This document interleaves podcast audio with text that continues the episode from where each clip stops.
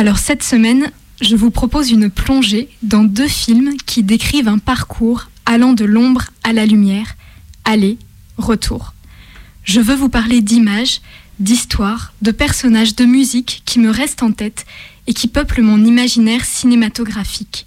Ce soir, je vous parle d'accidentés de la vie, des laissés pour le compte, des gens qu'on n'a pas su rattraper et qui sont magnifiquement interprétés dans des films qu'on n'oublie pas. Comme Jon Snow dans Game of Thrones, les personnages de ce soir s'engagent au début du film dans une longue nuit.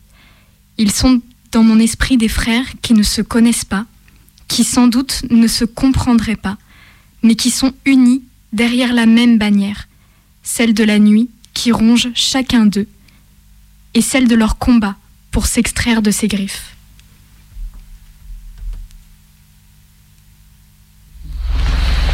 Monsieur Bobby, ouvrez grand les yeux. Essayez de les garder ouverts. Comme ça. Voilà. Maintenant, suivez la lumière.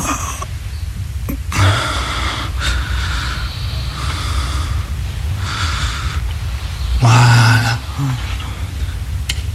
N'ayez pas peur. Vous êtes à l'hôpital. Je suis médecin. Je suis le docteur Cocheton. Voilà les infirmiers. Nous sommes là pour nous occuper de vous. Vous vous souvenez de ce qui vous est arrivé? Vous vous souvenez de ce qui vous est arrivé? Ben, Je vous ai dit euh, vaguement j'ai des images. Ne vous en faites pas. Le processus est très lent. Mais vous retrouverez la parole. Pardon, quoi? Pas Docteur Docteur Qu'est-ce qui se passe? Quoi, je parle pas? M'entendent pas? Oh mon Dieu. Quoi, je peux pas parler? Qu'est-ce qui m'est arrivé? Je m'appelle Jean-Dominique Bobby. Docteur Oh Ça va, ça va. J'ai eu une attaque, je vais retrouver la parole, je vais retrouver la mémoire. Ça va aller, monsieur Bobby. Ça va aller. Ça va aller. Pas de soucis. On va s'occuper de vous. Je vais être patient. La nuit, c'est celle qui ouvre le scaphandre et le papillon. Ce n'est pas une nuit extérieure, puisque nous nous trouvons à l'hôpital de Berck. Non, la nuit, c'est celle qui se trouve derrière les paupières tremblantes de Jean-Dominique Bobby, Jean Do, comme l'appellent ses amis. Va pour Jean Do. Nous voilà coincés avec lui dans sa nuit trouble, dans son scaphandre, comme il le dit. Car Jean Do a été victime d'un AVC qu'il a laissé avec un locked-in syndrome, qui le paralyse complètement, à l'exception des yeux. Mais comme aime à le rappeler son médecin, il comprend tout. Et oui, les handicapés, ils comprennent tout, magique. Et il nous parle, Jean Do, à nous, public, à nous qui avons accès à son monologue intérieur puisque nous sommes lui, que la caméra nous place derrière ses paupières, qu'on voit s'ouvrir et se fermer. Habile procédé qui nous permet d'entrer en communion avec le personnage, de ressentir une immédiate empathie pour lui. Avouez que ça aurait été plus difficile si nous avions vu tout de suite sa bouche de travers et son unique œil encore valide, exorbité.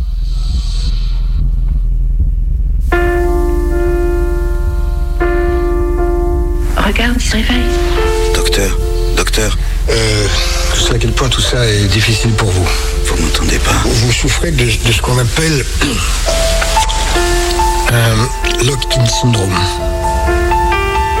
Je sais que vous pouvez cligner des yeux. Alors vous allez cligner une fois pour oui, deux fois pour non. J'ai eu une attaque, je vais retrouver la parole, je vais retrouver la mémoire. Ça va aller, monsieur Bobby. Ça va aller. Ça va aller. Il comprend tout. Il comprend tout.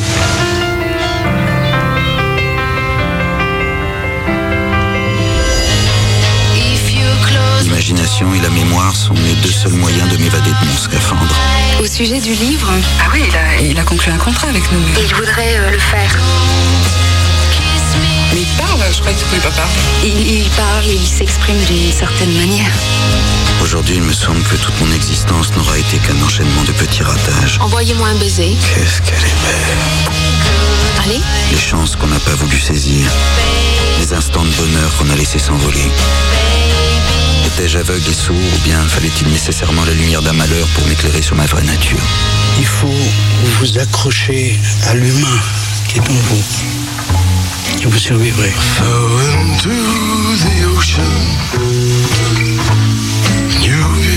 Je peux imaginer n'importe quoi, n'importe qui, n'importe où. Vivre mes rêves d'enfant. Il m'entend? Ça ne doit pas être facile pour un père de parler à un fils quand on sait trop bien qu'il ne va pas vous répondre. T'es l'homme le plus surprenant que j'ai jamais rencontré.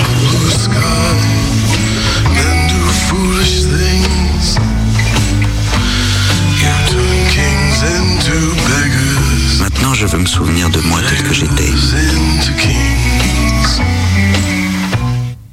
Si Jean Do veut mourir au début du film, refuse ce qu'on lui présente désormais comme être la vie et s'enveloppe de la nuit de son malheur, c'est tout le contraire pour Harry et Sarah Goldfarb, les personnages principaux de Requiem for a Dream. Eux, c'est la vie qui les appelle, qui les réclame. Oui, d'accord, Harry, le fils, vend de la drogue et en consomme. Mais c'est pour ouvrir un magasin de mode avec sa petite amie Marianne. Oui, Sarah la mère veut maigrir à tout prix pour rentrer de nouveau dans la belle robe rouge. Mais c'est parce qu'elle va passer à la télé, le rêve de sa vie. Tous en sont pleins de rêves. On découvre les personnages dans le printemps de leurs espoirs. Mais les saisons passent, et passent les heures pour arriver inévitablement à la nuit noire. Ce film, monté comme un clip, nous présente l'irrésistible descente aux enfers de ceux qui pourraient facilement être nos amis ou notre mère. La dope pourrie, les addictions aux médicaments, la folie qui guette chacun lorsqu'il croit qu'il est plus malin que les autres et qu'il s'en sortira mieux seul. La nuit les dévore, tous. Jean Do, comme Harry, comme Sarah. Tous sont caractérisés par la dépression et leur solitude, leur incapacité de parler à ceux qui les entourent et qui ne vivent plus tout à fait dans la réalité qui est la leur. Il y a ceux qui vont accepter les mains tendues et ceux qui vont s'enfoncer encore plus loin dans les profondeurs abyssales. Véritables arpenteurs de la nuit et de ses vices, héros déchus, que de rares personnages secondaires peinent à sauver, voilà les figures cinématographiques qui me soulèvent le cœur et me font monter les larmes aux yeux. Faire de ses faiblesses des forces, aller au-delà de sa douleur, sortir de soi-même pour s'ouvrir aux autres, autant de miracles qu'il faudrait accomplir pour aller de l'avant et sortir de la nuit et du silence pour ces personnages. Malheureusement, la rédemption n'est pas un bien donné à tous, et je peux vous assurer que personne, absolument personne, ne sortira indemne de sa longue nuit, y compris nous.